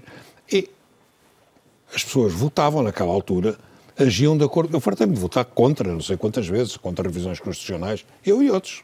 Não, não, não nos aconteceu nada. Uma pessoa responde perante a sua consciência e perante o país. É isso que o deputado faz. Salvo naquelas coisas em que é obrigado à disciplina partidária, moções de confiança, censura, aprovação do orçamento, etc. Mas hoje não. Eh, hoje, praticamente, tal como as coisas funcionam, bastava haver a, bastava haver a primeira linha das bancadas, não é? Ou um deputado de cada partido. Porque os deputados, de uma maneira geral, eu peço desculpa, não quer dizer que não haja bons deputados, mas está-se mais preocupado em agradar ao chefe do partido do que em falar para o país e que em falar para aqueles que nos elegeram. Isso mina a confiança na democracia. É verdade, é que os e é partidos... Preciso, e é preciso uma grande reforma dos partidos, uma revolução democrática dentro, dentro, dentro dos partidos e uma abertura de maneira... Uh, eu lembro perfeitamente quando havia quando havia, uh, noutros tempos que se faziam grandes congressos, chamavam-se pessoas da, da academia, uh, uh, da vida da vida normal, da vida, da vida económica, da vida, da vida social, etc. Isso hoje não acontece. Isso hoje não acontece. Hoje sobem ao governo, ou, ou sobem politicamente aqueles que estão de acordo com o chefe, ou aqueles que estão nos gabinetes, passam para isto, para aquilo. E as disputas sérias são aquelas que se travam dentro de cada partido, pelos poderes dentro do partido. Porque um presidente de, um, de uma conselhia já sabe que tem um lugar assegurado, se calhar na, no, no, no, Parlamento, ou no Parlamento Europeu, etc, etc. Isso, isso mina a democracia. E, acreditando... e mina o sistema de representação. Isso é um problema gravíssimo. Esse é um problema. E outro problema é o da captura do Estado, e isso acontece há muito tempo, eh, naquilo que eu posso chamar um bloco central dos interesses. Há muita gente que vai ficar zangada, mas há um bloco central dos interesses. Que também parte e a captura do Estado. Chama-lhe um bloco central dos interesses. Parte, passa, passa por aí, passa por pessoas. Eh, a captura do Estado por interesses que não são um interesse público. Isso também é um fenómeno mundial, porque hoje nós temos um poder financeiro e os fundos de investimento, isto e aquilo e aquilo outro, eh, e poderes que se sobrepõem aos próprios poderes do Estado. É isso que, é isso que tem minado a Europa, que tem levado os cidadãos a desconfiarem, a desconfiarem da, da Europa e a separarem-se da Europa, e é por isso que tem havido crises dos partidos tradicionais que baluartes dos antigos partidos da esquerda em países como a França passaram para, para a extrema para a extrema direita porque houve um colapso dos partidos. Eh, Por muito, Adolfo Mesquita Nunes, que em Portugal os partidos do centro da, da governação ainda Havia resistam, muito que dizer. mais do que no, noutros países. Eh, que leitura é que faz desta equação que, do, que o Manuel Alegre trouxe? Nesta dupla dimensão de que não há democracia sem partidos, até que ponto a qualidade da política está a acompanhar a qualidade que precisamos para a democracia e depois este, este risco, de facto, de implosão daquele, eh, talvez por incapacidade também de diálogo e de abertura dos partidos tradicionais. Uh, há um convite à desintermediação, não é? Estávamos a falar do, do jornalismo, é? Hoje a sociedade quer ser julgadora, quer decidir, uh, e os próprios populistas convidam à desintermediação, dizendo que os parlamentos não servem para nada, só servem para perder tempo. Esta classe política não está lá para servir os nossos interesses. E por muitos erros que os políticos cometam, e cometem seguramente, eu como político cometo e cometi, uh, não há democracia política não há democracia liberal, não há liberdade sem partidos políticos. Portanto, este convite à desintermediação é uh, um, um, enfim, é um pitel para, para, para os populistas. Uh, e, e, e, é por isso que é um, estes convites à democracia direta e aos plebiscitos e aos referendos permanentes e esta tentativa de instrumentalização de, da sociedade, criando uma espécie de um coletivo em que somos todos coletivos, fazemos todos parte de, uma, de um coletivo e a liberdade individual quase que desaparece. Mas eu gostava de falar da pobreza, porque eu acho que a pobreza e a falta de mobilidade social é um problema seríssimo que o país tem. É verdade, não é possível comparar o que era o país antes do 25 de Abril com o país agora, não é possível, mas isso não nos deve satisfazer. Até porque houve uma espécie de. Não, não queria utilizar a palavra narrativa, houve uma espécie de tese eh, que surgiu e que de alguma maneira nos confortou durante muitos anos, que era esta ideia de que, bom, nós somos um país mais atrasado do que os outros países mais desenvolvidos, isso é uma condição que se vai manter para sempre. Há qualquer coisa de estrutural em Portugal que de alguma forma nos atrasa. E aquilo que nós estamos a assistir com os países de leste ou com os países bálticos é que começam a subir pela escada e nós continuamos no mesmo lugar. Estão-nos a superar em crescimento e em mobilidade social. Então significa que nós temos de facto problemas estruturais. E nós temos de perceber o que é que aconteceu nestes, nestes 40 anos, onde é que estamos a falhar. E se nós quisermos, nós vemos de facto a imigração. E para onde é que as pessoas estão a emigrar? Se calhar convinha olhar para os países para onde essas pessoas estão a emigrar, onde, onde estão a ser criadas oportunidades. E nós falamos muito no modelo social escandinavo. Podemos depois ter opiniões sobre ele, mas há uma coisa que é, que é verdade.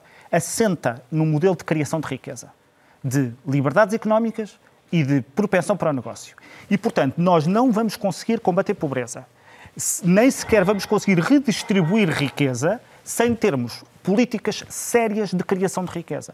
E nós estamos permanentemente a, discutir a redistribuição de riqueza, que é um tema essencial. Eu, não, eu acho que não se pode deixar ninguém para trás. Mas o como é que se cria riqueza é uma discussão que temos pouco. em, em, em, Portugal. E se calhar fazia sentido olhar para, para, perceber que impostos é que são cobrados às empresas na Dinamarca, como é que é a legislação laboral na Suécia, como é que é a fiscalidade na Irlanda, países que têm combate às desigualdades muito melhor do que nós. E o Adolfo Nunes está convencido Mas, que é coisa, possível... Só, não garantir esse maior crescimento, e não é difícil ser maior, porque nos últimos 20 anos foi, foi pequeníssimo, porque... sem desproteger no essencial os mais desfavorecidos. Mas quer dizer, mas esses outros países os mais vulneráveis e os mais desprotegidos têm mais proteção do que aqui. Portanto, aquilo que nós precisamos é de criar, sim senhor, nós precisamos de ter um Estado social que não deixe ninguém para trás. Estou inteiramente de acordo com isso. E depois há espaço à direita e à esquerda para se discutir de que forma é que isso pode acontecer. E há muitas, muito espaço para dissenso mas não é possível fazê-lo com um modelo pífio de criação de riqueza. E isso nós estamos a discutir pouco. Agora, só um alerta: é que o populismo graça com narrativas. E, portanto, as narrativas nem sempre estão uh, certas. Isto é, uh, como aliás é visível, uh, um nacionalismo graça em países que não têm problemas de imigração. Ou partidos nacionalistas têm muitos votos em zonas e regiões onde não há problemas de imigração. Portanto, nós temos aqui um problema de narrativa, que é criada, uma narrativa permanentemente apocalíptica. E, de facto, nós também temos de saber responder a esta narrativa, com a, a, demonstração de compromissos políticos que consigam retirar as pessoas da pobreza. Eu não acho que seja pobreza extrema, acho que temos que ter, eh, enfim, temos que olhar com rigor para os números. É pobreza, mas não é pobreza, não é pobreza extrema. Mas, sobretudo, esta coisa que eu acho que é, é, provavelmente essencial, é que o nosso contexto de nascimento seja o mais irrelevante possível para as nossas oportunidades de sucesso na vida. E de sucesso definido por cada um. O sucesso não precisa necessariamente de ser mais rico, nem precisa de ter aquele emprego. É de cumprir com o seu projeto de vida, o seu projeto de felicidade. Não... E nós estamos a perpetuar uh, contextos de nascimento. Eu não me esqueci do Júlio Machado Vaz, vou, vou, ao encontro dele dentro de hum, sensivelmente 4 minutos. É o tempo para ouvirmos Robert Fishman, que é um sociólogo e cientista político norte-americano, que há várias décadas estuda a democracia dos dois países ibéricos, Portugal e Espanha, atualmente professor da Universidade Carlos III, em Madrid. Fishman considera Portugal um bom exemplo de cultura democrática enraizada e partilhada. Acredita também por isso que depois da Covid as liberdades dos portugueses não vão ficar ameaçadas. Foi o que disse numa entrevista exclusiva à jornalista da RTP, Fátima Marques Faria.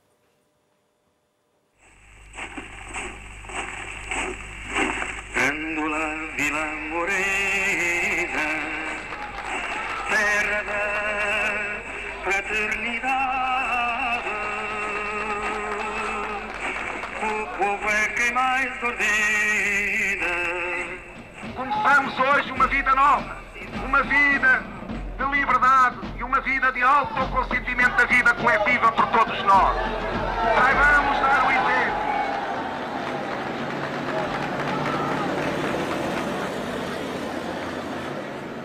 Quarenta e sete anos depois, a democracia portuguesa está bem e recomenda-se.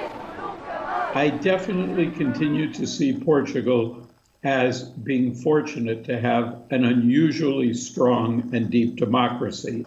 Portuguese democracy is not perfect.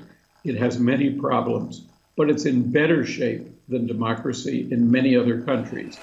O diagnóstico é de Robert Fishman, o sociólogo e cientista político norte-americano, aponta as razões. Portuguese democracy has done an, an unusually good job of combining or finding a synthesis between the collective and individual side of freedom the collective and individual side of understanding democracy. And it also does a very good job of synthesizing or making complementary the side of democracy which involves governing and the side of democracy which involves participation from the standpoint of citizens and listening from the standpoint of those who are in power. Tal como todo o planeta, o país está a enfrentar sérias dificuldades. A pandemia restringiu liberdades individuais em nome do bem coletivo, mas Robert Fishman acredita que a limitação das liberdades não veio para ficar. After the end of the pandemic, I think we will see a return to fully normal freedoms of movement and so on. Um, and I do not think that in countries such as Portugal that the pandemic will endanger any of the fundamental freedoms of democracy. Far from it. Porque, acima de tudo, o que vai continuar a contar é a cultura democrática, que já está enraizada. The effects of the pandemic will be shaped to a large extent by political actors um, by historical memory, by cultural understandings, by institutions, by the substance of politics. The pandemic has not eliminated the importance of politics. O académico tem vindo a estudar e a comparar a prática democrática em Portugal e Espanha. Considera que as diferenças são muitas e por culpa da forma como os dois países saíram das ditaduras. Em Portugal, a transição fez-se de baixo para cima, com a hierarquia militar a ser posta em causa. Em Espanha, foi de cima para baixo, numa reforma em que os protagonistas foram os próprios herdeiros de Franco. Quase 50 anos depois, essas diferenças ainda são visíveis. Spain, along with the United States, today finds itself in a situation of severe cultural conflict over the meaning and understanding of democracy. That is not really true in Portugal. In Portugal, there's much more consensus, not total consensus. Many disagreements obviously exist in Portugal, but there's more consensus in Portugal than in Spain over the understanding of democracy. Robert Fishman aponta como um bom exemplo disso mesmo a forma como, ano após ano, se celebra Abril dentro das instituições, mas também na rua. Dentro de cidade, o povo é quem mais ordena. Terra da fraternidade,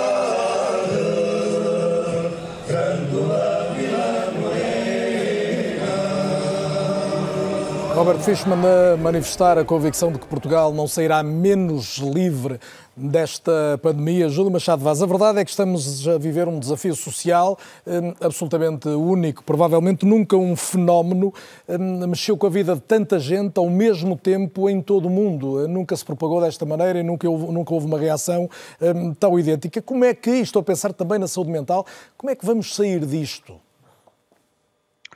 Uh, Permita-me voltar atrás. Em primeiro lugar, para me congratular que de nós todos, a primeira pessoa que pôs de uma forma, eu diria, quase estrondosa, felizmente estrondosa, a questão da pobreza em cima da mesa tenha sido um estudante de comunicação social. Porque isso é importante. Quando não há certeza como a pessoa, em termos individuais, ou a família, chega ao fim do mês, as questões, seja da corrupção, seja da, da, segurança em termos gerais, etc., infelizmente passam para segundo plano. Na realidade, agora respondendo à sua pergunta, nestas situações nunca faltam discussões à volta de uma chaveta que infelizmente é encarada de uma forma polarizada a preto e branco, que é, de um lado, as liberdades e do outro lado, o discurso que as restringe invocando a segurança. Poderíamos, por exemplo, referir-nos, por esse mundo fora, a regimes que estão a aproveitar a natural incerteza provocada pela pandemia, o nosso receio, todos os sentimentos que são perfeitamente adequados para, ou subrepticiamente, ou em nome da própria uh, resistência à pandemia, cercear liberdades fundamentais. Ora bom, isto é muito complicado. Um homem que falou muito e escreveu muito sobre a questão do poder, que foi Foucault, teve uma expressão, eh, na minha opinião, muito feliz quando falou de indocilidade refletida. O que é que isto significa? Eu vejo com preocupação a polarização de determinados discursos uh, na sociedade portuguesa, com câmaras de eco, como o Adolfo referiu, nas redes sociais, uh, onde se assiste a verdadeiros linchamentos. O doutor Pacheco Pereira uh, empregou uma expressão que, na minha opinião, é adequada, que foi uh, de falar de uma ignorância agressiva. Eu presencio diálogos nas redes sociais em que um especialista é confrontado por alguém que não tem nenhuma formação e que se arroga o direito de corrigir alguém que dedicou toda a sua vida ao estudo daquela problemática, neste caso da pandemia, e considera isto um exercício de democracia. Eh, eu chamaria a atenção que a expressão de Foucault é indocilidade, indocilidade que é nós não somos carneiros. Houve decisões deste governo com as quais eu não concordei. Isso não significa que eu seja um negacionista. Mas nós, além de termos o direito, temos o dever de questionar, como cidadãos, desde que esse questionar não deixe ser refletido. Ainda à saúde mental, e uh, pedindo-lhe que, que me conceda mais alguns segundos. Merece, merece. Presumo, presumo que o programa se caminhe rapidamente para o fim. Nós temos de ter a noção sobre que pano de fundo é que se enxerta a pandemia. E a pandemia enxertou-se sobre um pano de fundo que já era profundamente deficitário em termos não da doença mental, mas da saúde mental. Basta ver os números, que se não fossem trágicos seriam ridículos, de psicólogos nos nossos cuidados de saúde primários, que são verdadeiramente a barreira que defende o Serviço Nacional de Saúde e, por que não dizê-lo, também o Sistema Nacional de Saúde. Todos sabemos que cada crise acarreta também oportunidades. E eu confio em homens como o professor Miguel Xavier ou o meu querido amigo, o professor António Locha Fernandes, que têm trabalho feito, que têm propostas em cima da mesa e já ouvimos promessas de que haveria uma viragem. Porquê é que é importante que isto não seja mais uma daquelas promessas que ficam por cumprir? Porque ainda hoje nós ouvimos isso, a propósito do papel dos média, também ainda hoje soubemos que mais dois jornalistas foram assassinados em missões de denúncia de atividades ilegais. É bom render-lhes homenagem, mas dizia eu, porque é que isso é fundamental? Porque uh, o meu amigo Henrique de Barros uh, encheu-me o coração hoje à tarde quando disse: Bom, com juízo e um pouco de sorte, em setembro as coisas estão pacificadas. Que seja em setembro, que seja em outubro, mas mais tarde ou mais cedo, a nossa relação com este vírus será uma relação realmente pacificada. Ou, se quiserem um palavrão técnico, ele tornar-se-á endémico. Não tenhamos ilusões. Eu ainda tinha mais uma pergunta, mas os vou guardá-la. Se tiver dois minutos, ainda aí volto, Júlio, para saber como é que se dialoga com os negacionistas. Fica... Não, era se quiser só responder para rapidamente, os, eu posso deixar a pergunta pro, já. Os problemas de saúde mental não vão terminar quando nós tivermos uma relação mais pacificada com o vírus, porque têm o péssimo hábito de se prolongarem durante muito mais tempo. E por isso redobra a importância de as pessoas terem as estruturas a que têm direito para serem acolhidas. E o Júlio Machado Vaz apontou uma dessas circunstâncias que pode ajudar a uma melhor saúde pública na área da saúde mental, eh, com uma filtragem maior dos casos que podem chegar ao conhecimento das das autoridades de saúde. Hum, há aqui uma série de, de, fatores, estamos obviamente na reta final, ainda temos alguns minutos, não são todos que eu gostava, mas ainda temos alguns. Inês Ferreira Leite, uh, algumas questões relacionadas com esta, e o Júlio Machado Vaz tocou ali, uh, quando falou de alguns regimes que se podem aproveitar. Há muito quem veja nisto o risco de avançarmos por uma sociedade mais securitária e até mais delatora, no sentido de se apontar o, o tipo que não está a usar a máscara ou outro que está a fazer uma festa em casa. Este, este risco existe. Bom, eu acho que esse risco existe sempre em contextos de crise. Uh, nós já quando, quando houve o contexto de crise, uh, por exemplo, de 2008, da crise financeira, também houve uma narrativa que surgiu na altura, e na altura eu ainda fazia parte das redes sociais, por causa deste... Já não faz? Não, obviamente, por, por causa, já estive na posição que o Júlio falou, de, ser, de ter eu as qualificações científicas e ter que estar a, a, a conversar com pessoas eh, ignorantemente agressivas e a decidir que a minha vida não era para aquilo. E, portanto, deixei de estar nas redes sociais. Uh, agora, o, o, surgiu uma narrativa na altura que era a narrativa narrativa que queria convencer as pessoas que falavam contra a fraude fiscal ou contra a corrupção de que todo o cidadão devia ser uma espécie de denunciador de todas as pessoas que sabia que não pagavam todos os seus impostos. Isso já surgiu nessa altura, que é um absurdo, não é? Era só que faltava que nós nos transformássemos no, em denunciantes dos nossos vizinhos, quer dizer, denunciantes uns dos outros. Isso é uma sociedade absolutamente inaceitável. Uh, e, portanto, este, estas, estas, estas narrativas surgem sempre quando há estes contextos de crise, de necessidade de, de mudanças rápidas uh, e, portanto, claro que Mas neste desta momento... vez há uma uma justificação, justificação vou colocar é entre aspas, sanitária. É, é, é uh, o medo, o desespero, a pobreza e a falta de saúde mental. São sempre as mesmas. A pobreza é aqui o, o foco fundamental. E o medo, aqui acrescenta-se o medo da pandemia. Uh, uh, agora, eu também acho que nós vamos ter que aprender a viver com, com o Covid. Ele não vai desaparecer com vacina ou sem vacina, mais rápido ou mais depressa. Provavelmente vai se tornar endémico. há coisas que nós podemos guardar e, e que são positivas dentro da, da desgraça, digamos assim, que é o facto da flexibilização do teletrabalho e da, do reforço da proteção do teletrabalho é uma coisa importante.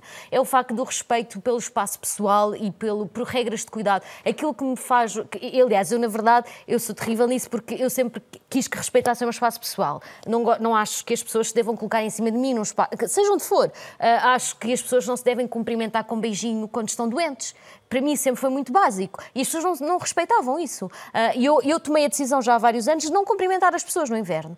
Porque as pessoas cumprimentavam, estavam cheias de gripe e, e, e, davam beijinhos umas às outras. Eu, para mim, isso é in, inconcebível. Porque é que eu hei de transmitir a minha doença aos outros? Mas, mas isto era normal na sociedade portuguesa. Para mim nunca foi normal. Uh, e, portanto, mas uma coisas... coisa é uma pessoa não querer, outra coisa é não poder, não estar autorizada. Não, mas quer dizer, para mim nunca estavam autorizados e queriam fazer a mesma. Quer dizer, aqui tenho que dizer, não, calma, porque o meu, eu claro. quero o meu distanciamento social. Uh, uh, e respeitem o meu distanciamento social e a minha decisão de não querer dar beijinhos ou apertos de mão, porque há muitas formas de nos cumprimentarmos. Há coisas que se calhar vieram por bem. Quem quiser dar abraço e beijinhos dá, mas não tem que ser a única forma de nós nos sentirmos próximos dos outros. É uma forma. Uh, e se calhar temos todos que aprender a viver de formas diferentes. Agora, eu também não concordo integralmente com, com todas as, as, decisões deste governo. Não se confunda isso com ser negacionista. Uh, esta questão surge da. Eu acho que houve uma falha central no governo, que também leva a que haja este tipo de narrativas de, de, de estar a perseguir o outro, que é o, o, governo tinha aqui uma oportunidade fundamental, o governo e as instituições todas, uh, aqui associadas à pandemia, de, uh, de fazer uma opção. Ou tratava os cidadãos como pessoas inteligentes, autónomas capacidade, cap, com capacidade de compreender o contexto e de chegar a uma decisão protetora de si e dos outros responsável ou tratava as pessoas como se fossem todas estúpidas. E eu penso que o nosso governo optou pela segunda, porque não fez a pedagogia da, da, da pandemia. Quer dizer, uh, apresentou, uh, para além de uma série de alarmismos que foram sendo espalhados e muitas vezes exagerados, apresentou disse agora todos têm que usar máscara, mas não explicou nunca como e porquê que se usa uma máscara.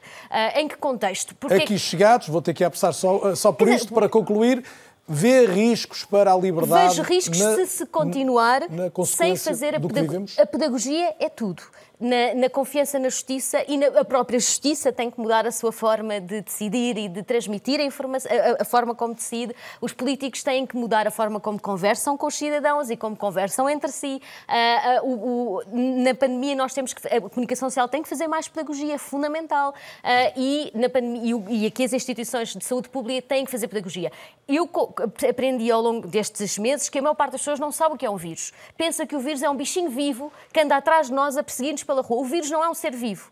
Não anda atrás de nós a perseguir-nos a ver se nos apanha pela rua fora. A, a máscara, não, se puserem a máscara no queixo depois de a utilizar em contato com outros, mais valia não terem usado máscara, praticamente. Hum. Há uma série de coisas que não se fez. Mas já há alguma literacia que se fez? É, é, fecha ele... muito pouca, muito pouca, principalmente nos primeiros meses, o primeiro mês que era fundamental. Mas todos uh... fomos fazendo agora já um curso relativamente apressado e vamos acreditar que não vamos precisar de o pôr em prática tão cedo, Sim. pelo menos nos termos Só em relação à corrupção, aqui. Agora tem mesmo para concluir, Inês? Só em relação à corrupção, eh, eu penso que o fundamental é a transparência, porque o problema é haver opacidade na decisão pública, hum. sendo que a corrupção não é um problema do setor público versus o setor privado, a corrupção não surge dentro fechada no setor público, a corrupção surge nas ligações entre o setor privado e o setor público. Um dos problemas mais graves da corrupção do ponto de vista da decisão democrática e da decisão de política pública é que a corrupção, que, ou seja, o, o facto do setor privado recorrer à corrupção do setor público, significa que há um desvio da decisão política e da decisão pública de certo tipo de investimentos na sociedade para investimentos de retorno rápido, construções, estradas, construção de, de prédios. Muito construção... bem, isso também nos levaria a outro debate. O, o que não mas... implica investir na saúde, na escola. Hum. Isto não se muda com um Estado mais pequeno. Raimundo, voltando à questão da pandemia. Uh,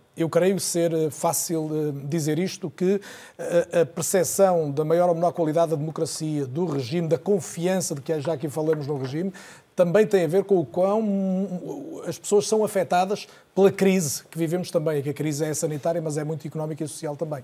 Posso afirmar isto?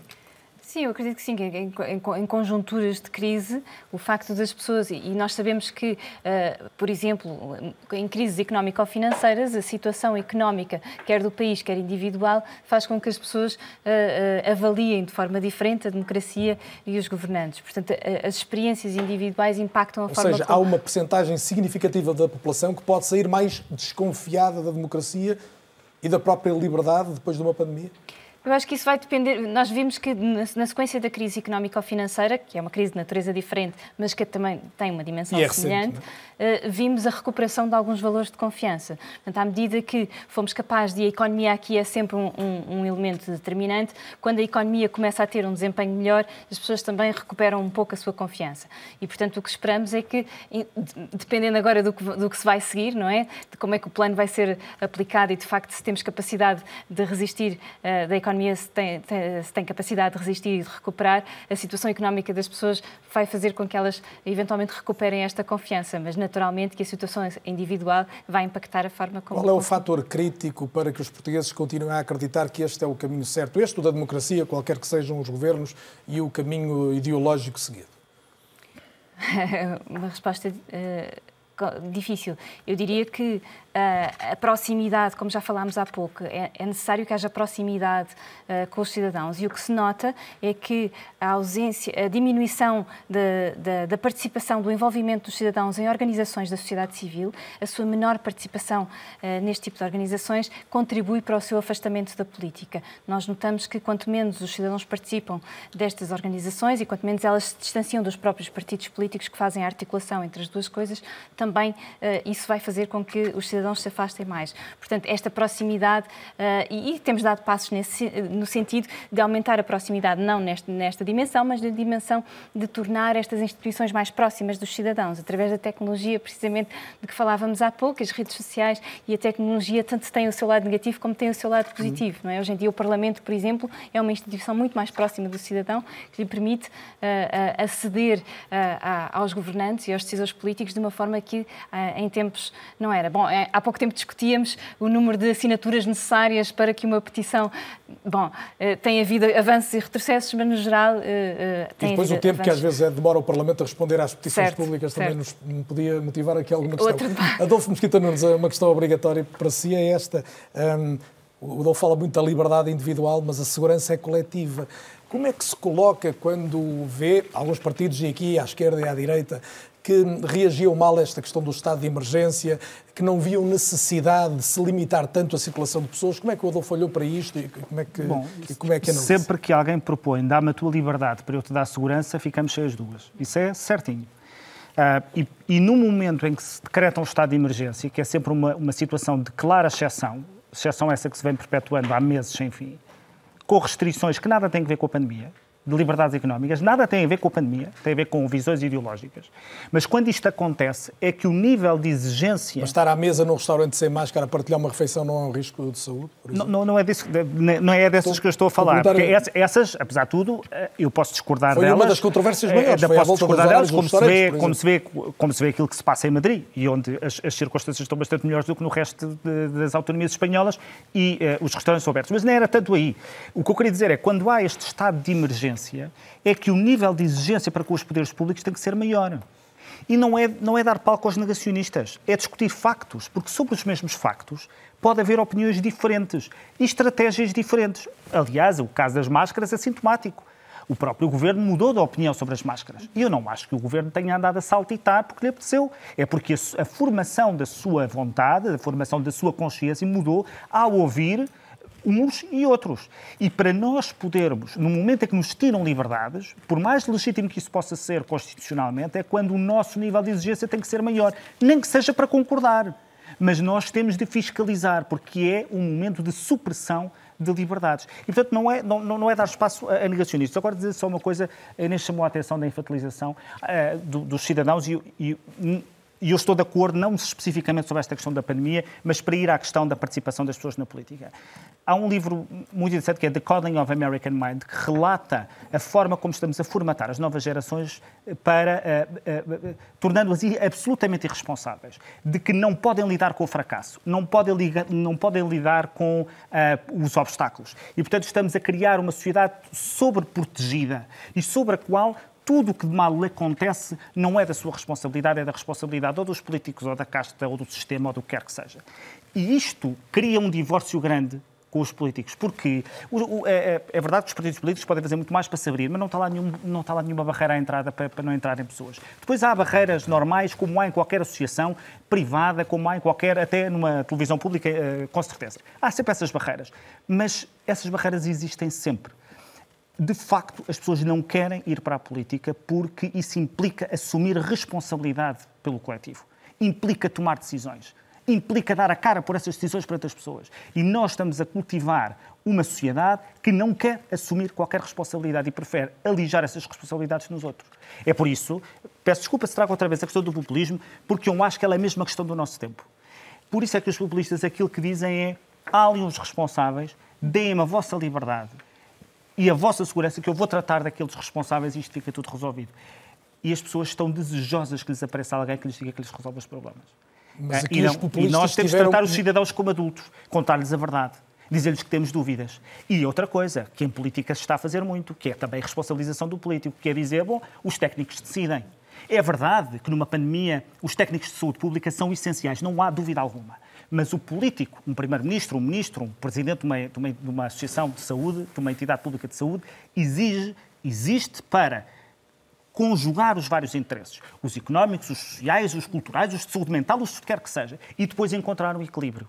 Porque nós não vamos conseguir viver uma sociedade em que não temos qualquer risco. Exatamente. E isto é, uma vez mais, a desintermediação outra vez que é os políticos a dizer eu não sou responsável, faço o que os técnicos me dizem. Pois eu, eu percebo que o Primeiro-Ministro depois diga desesperado, bom, mas os técnicos estão sempre, não me dão soluções finais, pois, mas a ciência não dá essas soluções finais. É para isso que existem políticos, é para decidir e assumir as responsabilidades. Não é um momento fácil para lá estar, como é evidente. Uh, já Só não percebi uma coisa, e em 20 dizer, segundos, Adolfo, desculpa. Ah, porquê é que há essa geração que tem hoje dificuldade em ir para a política? É a responsabilidade dos próprios? São os, os jovens de hoje que cresceram no, no, num, outro, é num outro ambiente? Oh, oh, oh, é a responsabilidade de todos. Há uma certa.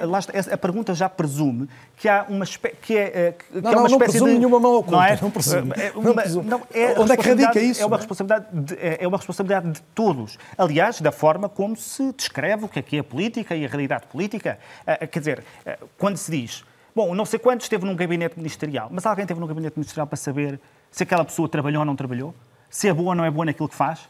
Bom, mas uma pessoa que esteve num gabinete ministerial, uma pessoa que esteve na política, está com um. Uh, Isso um deve ser carinho. currículo e não Sim. propriamente cadastro, como às vezes não, parece. Os ca... Não, os casos será cadastro com certeza. O que é que eu quero dizer com isto? É que não se pode coletivizar. Cada pessoa é dona do seu destino, do seu percurso. E, portanto, haverá pessoas que utilizaram os gabinetes ministeriais para fazer carreirismo político, haverá com certeza, até não sei qual é a porcentagem, mas outras estiveram a servir uh, o país.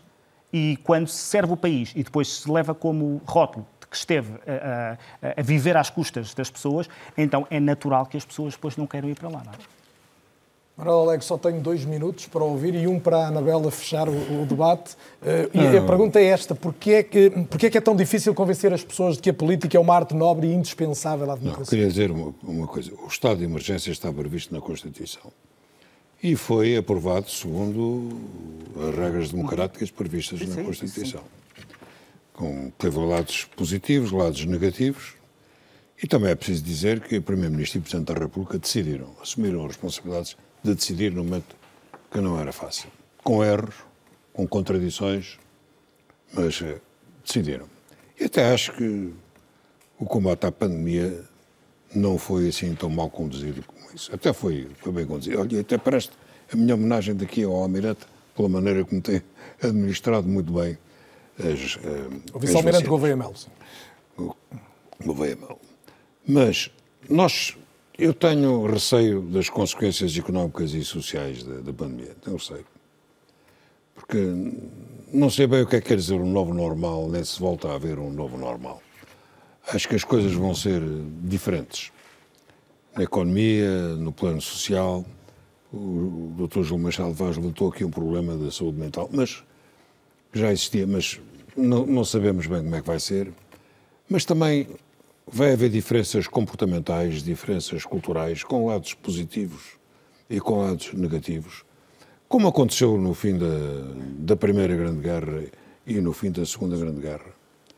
Quando, quando há catástrofes desta natureza, isso leva à criação de grandes revoltas artísticas, de grandes revoluções artísticas, por exemplo, e de grandes mudanças sociais. Portanto, mas eu tenho um bocado de receio, em, num país pobre como o nosso, das consequências eh, económicas e, e sociais.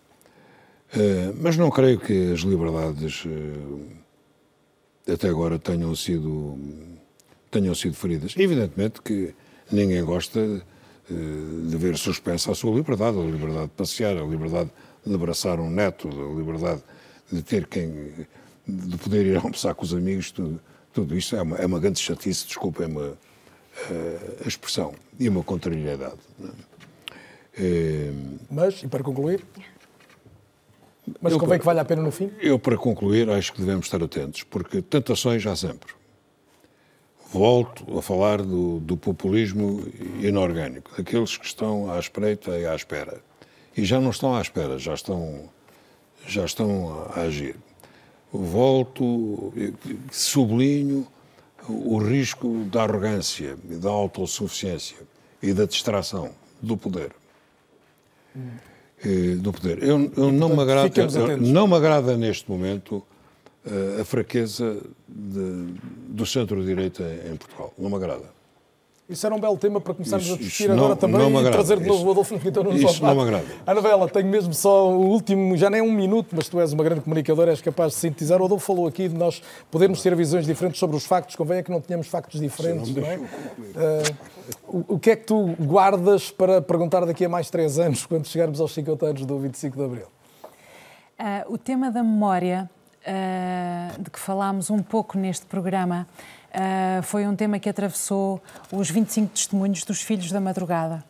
Uh, todos eles nasceram e cresceram depois da Revolução, mas foram educados por pais que forçosamente uh, nasceram e cresceram sob a ditadura. E essa memória está com eles e constitui-os. Eu tenho pensado muito obsessivamente no último ano na nossa saúde mental, gostei muito de ouvir o, o Júlio Machado faz, Uh, e tenho pensado muito naquilo que uh, está a germinar de uma maneira podre uh, ou sem poder ser vivida. Por exemplo, os lutos. Uh, e, portanto, eu acho que é muito bom estarmos atentos, uh, fazermos essa auscultação íntima e, e lidarmos uh, o melhor possível com quem somos e com a nossa memória individual, familiar e coletiva. E foi isso também e, portanto, que estivemos aqui a fazer ao longo destas duas horas. Foi um gosto tê-los a todos Obrigada. neste programa. Manuel Alegre, Adolfo Mosquita, eu já estou a penalizar, já estou a ser multado um, nesta Uma altura. frase de Milan Kundera, a luta pelo poder é sempre uma luta entre a memória e o esquecimento. É uma bela maneira de terminarmos hoje. Não deixamos cair no esquecimento que a democracia é algo que devemos eh, cultivar, sobretudo para os que acreditam nela. Por isso estiveram esta noite comigo no É ou Não É da RTP, Manuel Alegre, Adolfo Mesquita Nunes, Filipa Raimundo, Inês Ferreira Leite, Anabela Mota Ribeiro, Júlio Machado Vaz e cumprimento também os alunos de jornalismo da Universidade do Minho que nos seguiram com muita atenção, trouxeram questões relevantes. Peço-vos desculpa de não ter tempo para voltar aí, mas seguramente voltaremos sempre aí, às academias, aos locais onde é importante que se forme também a opinião pública, que fará desta seguramente também uma sociedade mais capaz de participar e de tomar as melhores decisões coletivas. Da minha parte, muito boa noite. Até dois dias.